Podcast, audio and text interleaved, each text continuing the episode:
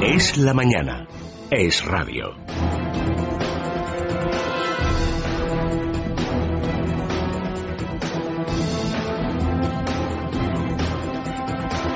Ya les avanzábamos que quizá en las próximas horas el Ministerio de Hacienda dé las explicaciones definitivas para intentar solucionar esa polémica en relación a la infanta Cristina y la supuesta venta de 13 terrenos que según el Ministerio de Hacienda se produjo en su momento por un error en los DNIs. Bueno, va a ser prácticamente esta la versión que mantengan desde el Ministerio de Cristóbal Montoro según la información que hoy ofrece el diario El Mundo que habría tenido acceso a esas aclaraciones que hoy mismo podría dar a conocer el Ministerio de Hacienda en relación a todo este asunto. Según la nueva versión, van a culpar a los cuatro a las cuatro notarías eh, que en su momento dicen teclearon mal el DNI de la infanta, eh, registraron mal de forma errónea la información en relación a este asunto en el ordenador que después transmite los datos al Ministerio de Hacienda y fue en ese momento donde comenzó a encadenarse una serie de errores que además por parte del Ministerio de Hacienda no se comprobaron esos datos ni se verificaron. Esta es la nueva versión, como decimos, que hoy mismo podría dar a conocer el Ministerio de Hacienda. Diario El Mundo ha tenido acceso a las explicaciones que el Ministerio de Hacienda podría dar hoy sobre la venta de 13 fincas de la infanta Cristina. Según la nueva versión, las cuatro notarías volcaron mal los datos al programa informático al teclear de forma errónea el DNI de la infanta. Desde el Ministerio creen que estas explicaciones son compatibles con la versión de los notarios que dijeron que la infanta no figura ni ha figurado como titular de esos terrenos. Inspectores y técnicos de la agencia tributaria dudan de, que estas, dudan de estas explicaciones, ya que ven difícil que ese error se cometa 13 veces. Según el diario La Gaceta, Alberto Ruiz Gallardón está tratando de proteger al fiscal anticorrupción Antonio Salinas, que está a punto de terminar su mandato con la incógnita de si será reelegido. Así lo han denunciado al diario fuentes políticas que subrayan que Salinas, cuyo cometido principal es perseguir la corrupción urbanística, mantiene en este aspecto un trato deferente con el ministro de Justicia. Como ejemplo, citan el caso NOS, que salpica la candidatura Madrid 2016 que promocionó Gallardón cuando era alcalde de la capital y que habría abonado a Urdangarín más de 140.000 euros. También el caso Malaya, donde el ministro aparecería en varias conversaciones telefónicas interceptadas por la policía y que han desaparecido, algo que no denunció Salinas. A cuatro días de que Luis Bárcenas vuelva a comparecer ante la Audiencia Nacional, Arancha Quiroga reiteraba ayer durante un desayuno informativo en el que fue presentada por Mariano Rajoy que los militantes están asqueados por el caso Bárcenas. Mientras unos íbamos con las piernas temblando a los plenos, decía Quiroga, otros estaban a otras cosas. Al término del acto, Carlos Floriano declaraba su más absoluta indignación por el caso que, según él, parece más una causa general abierta contra el PP basada en la insidia. Efectivamente, esto es un problema para el Partido Popular. Todos los militantes del Partido Popular están asqueados con este tema. Y lo que deseamos es que la justicia actúe cuanto antes. Y es verdad que mientras algunos de nosotros íbamos con las piernas temblando a los plenos, otros estaban para otras cosas en la política. Bien es cierto que alguien podría tener la impresión de que aquí lo que hay abierto es no un procedimiento judicial, sino más bien una causa general contra el Partido Popular y contra los dirigentes del Partido Popular. Una causa general que se basa en una insidia, que Quiroga reiteraba esas declaraciones que ya manifestaba en el diario El Mundo en una entrevista, precisamente lo hacía en presencia de María Dolores de Cospedal, la secretaria general del Partido Popular, que es la responsable de abordar el caso Bárcenas y también delante del presidente del Gobierno, Mariano Rajoy, que era el encargado de presentarla en ese acto, donde la presentaba como una persona íntegra y además eh, representante de la política más eh, leal y la elogiaba la presidenta del Partido Popular Vasco, que después eh, emitía esas duras declaraciones en relación al caso Bárcenas. Hoy, por cierto, también les tenemos que hablar de la última sentencia de la Audiencia Nacional en relación a un asesor de Bildu que recordarán, se lo contábamos aquí, fue grabado en un vídeo amenazando a varias personas que en el País Vasco estaban celebrando un triunfo de la selección española. No solamente les amenazó, sino que también enalteció a la banda terrorista ETA, a pesar de lo cual el tribunal considera que no hubo delito. La Audiencia Nacional ha absuelto absuelto al ex asesor de Bildu, Juan Ibaceta, del delito de amenazas terroristas por increpar a aficionados de la selección española a los que dijo os voy a pegar dos tiros.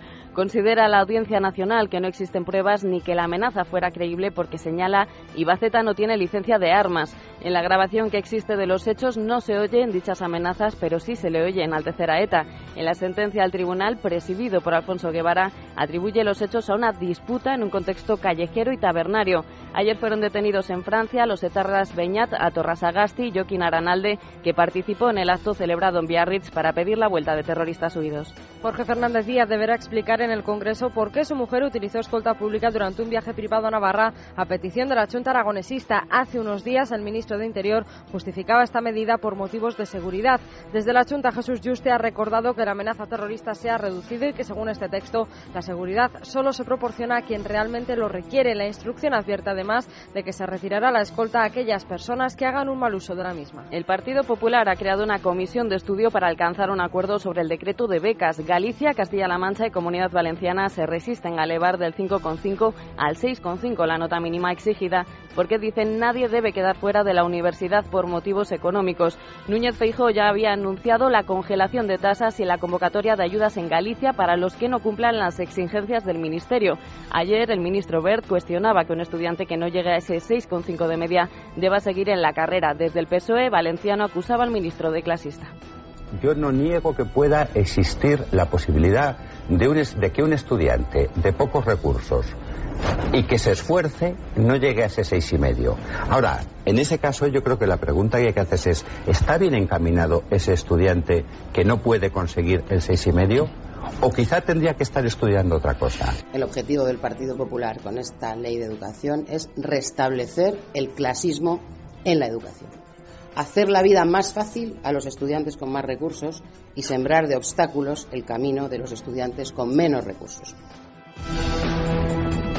que Libertad Digital cuenta que ya el Estado de por sí financia el 80% de todas las matrículas universitarias y las becas para los alumnos que no puedan tener recursos económicos y pagar ese 20% restante no solo abonan la diferencia, sino que también suponen un sueldo para el alumno, con lo cual eh, José Ignacio Ver lo que defendía es que al menos tienen que llegar a esa nota media de un 6,5 para que con el dinero de todos los españoles esté financiando a los mejores alumnos y no solamente a aquellos que sacan apenas un 5 de media tanto en bachillerato como en los eh, módulos y también en la universidad. Es al menos la propuesta que hace el ministro, pero que en principio el Gobierno ya ha dicho que va a abordar próximamente y va a estudiar para ver en, finalmente en qué queda, sobre todo después de que varias comunidades autónomas gobernadas por el PP también han rechazado esta medida. Hoy, por cierto, vamos a estar pendientes del Congreso de los Diputados, donde ya el conocido pacto PP-PSOE va a ser votados por va a ser votado por todos los grupos parlamentarios. Hoy se aprueba en el Congreso el acuerdo entre PP y PSOE de cara al próximo Consejo Europeo. Aún no está clara la posición de CIU, PNV y UPyD, que aunque ya han adelantado que no votarán en contra, sí podrían abstenerse. Ayer Mariano Rajoy se reunía en Moncloa con los sindicatos en un encuentro que Báñez calificó de cordial, sincero y constructivo. Comisiones Obreras y UGT pidieron a Rajoy valor político en Bruselas y un plan Marshall de recuperación. Por otro lado, en lo que no hay acuerdo entre PP y PSOE es en lo relativo a las preferentes. Los socialistas han presentado un recurso de inconstitucionalidad ante el Tribunal Constitucional contra el decreto ley del Ejecutivo. Bruselas considera que el decreto antidesahucios de la Junta amenaza al sistema bancario porque aumenta la incertidumbre. En una carta enviada a Economía, la Comisión Europea señala que la norma puede provocar una caída en el valor de los activos y recuerda que cualquier medida que afecte al sistema financiero debe ser consultada. La Comisión ha animado al Gobierno a cumplir con los compromisos contraídos. Desde la Junta aseguran que seguirán adelante con el Fondo Social de Vivienda pese a la opinión de Bruselas. El Consejo General del Poder Judicial ha rechazado el recurso de amparo del juez Elpidio José Silva por el acoso institucional y mediático al que decía estar sometido. La Comisión Permanente ha considerado que las críticas de medios a su actuación en el caso Blesa están amparadas por la libertad de expresión. Respecto al acoso institucional, los, los jueces señalan que debió ser denunciado en su momento. Además, Silva ha presentado su queja fuera de plazo, ya que disponía de 10 días desde que se produce el ataque a la independencia judicial. Silvio Berlusconi ha dicho a través de un comunicado que se le quiere eliminar de la política después de que el Tribunal de Milán le haya condenado a siete años de cárcel e inhabilitación de por vida como cargo público en su sentencia por el caso Rubi. Considera que el Cavaliere abusó de su poder y que incitó a Karim Almarauf, por aquel entonces menor de edad, a la prostitución. El ex primer ministro italiano califica la sentencia de violenta y defiende su inocencia. El abogado de Berlusconi ha anunciado que recurrirá a la sentencia del tribunal. Edward Snowden no ha viajado a La Habana como tenía previsto. Según Julian Assange, fundador de Wikileaks, Snowden se encuentra sano y salvo y va camino de Ecuador por una ruta segura. El ex técnico de la CIA, de nuevo en paradero desconocido, viaja como refugiado después de que Estados Unidos le retirase el pasaporte. La Casa Blanca ha advertido de que habrá consecuencias para los países que le ayuden en su huida. En Brasil, tras dos semanas de protestas, la presidenta Dilma Rousseff ha propuesto un referéndum para aprobar una asamblea constituyente que emprenda una reforma necesaria de la política. Debemos dar prioridad al combate contra la corrupción de una manera más contundente, aseguró Rousseff, quien ha asegurado un pacto nacional para abordar los problemas políticos de salud, educación y transporte que afectan al país. Ayer dos mujeres murieron atropelladas en una de las manifestaciones y se elevan a cuatro el número de muertes durante las protestas.